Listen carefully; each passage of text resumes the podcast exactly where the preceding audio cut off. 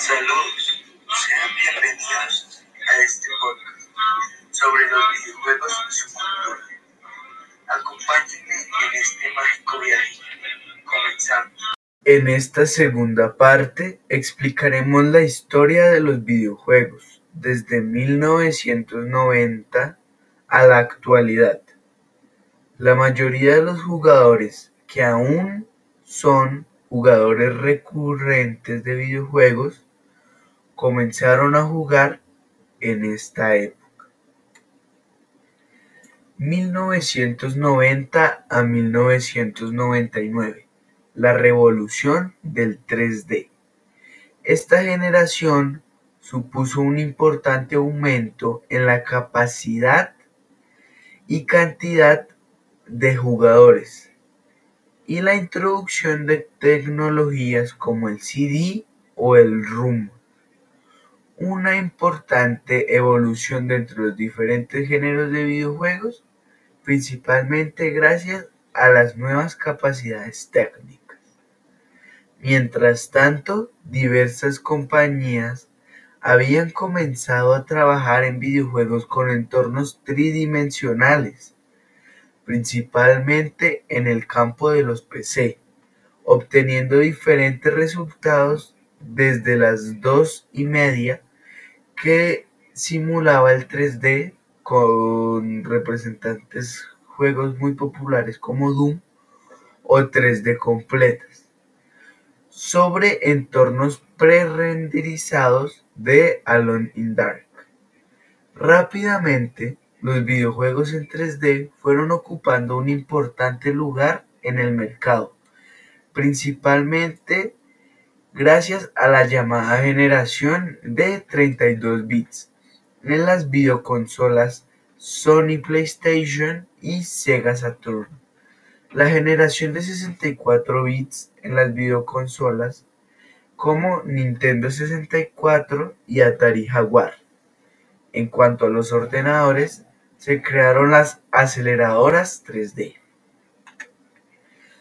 La consola de Sony apareció tras un proyecto iniciado con Nintendo denominado SNES PlayStation, que consistía en un periférico para SNES con conector de CD.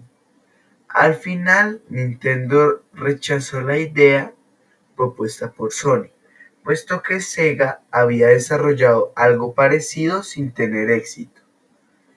Y Sony lanzó independientemente PlayStation. Por su parte, los arcades comenzaron un triste y lento, pero imparable, declive según aumentaba el acceso de consolas y ordenadores en los hogares.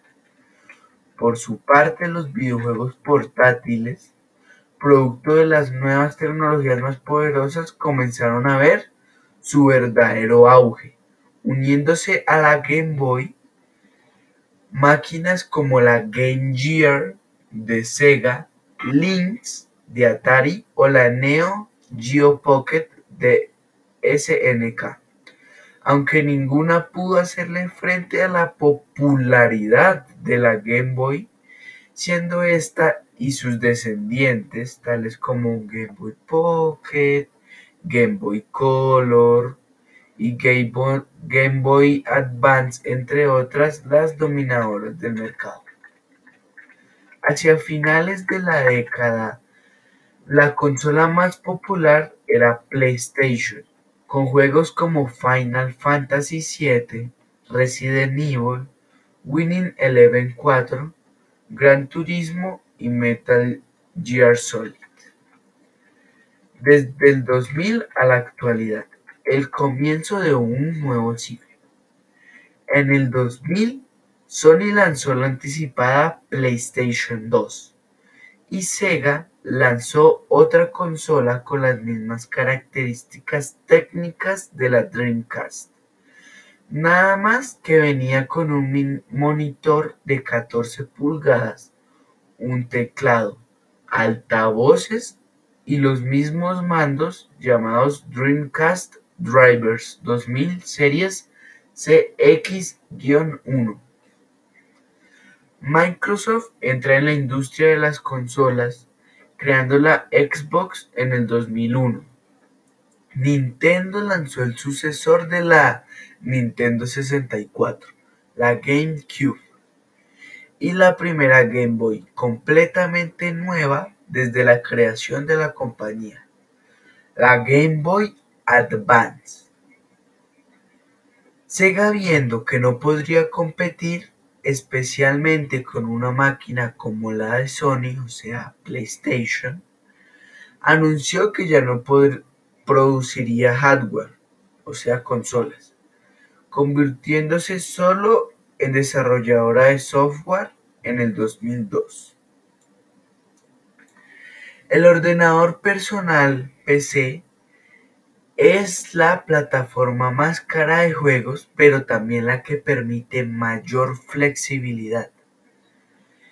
Esta flexibilidad proviene del hecho de poder añadir al ordenador componentes que se pueden mejorar constantemente, como las tarjetas gráficas o de sonido y accesorios como volantes, pedales y mando, etc. Además, es posible actualizar los juegos con parches oficiales o con los nuevos añadidos realizados por la compañía que creó el juego o por otros usuarios, también estos conocidos como DLCs.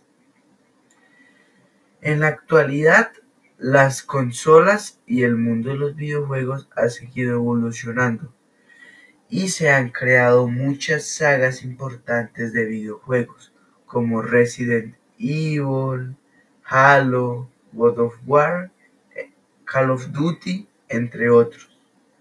Actualmente, las consolas eh, que me dominan el mercado es la Xbox Series X y Series S y la PlayStation 5.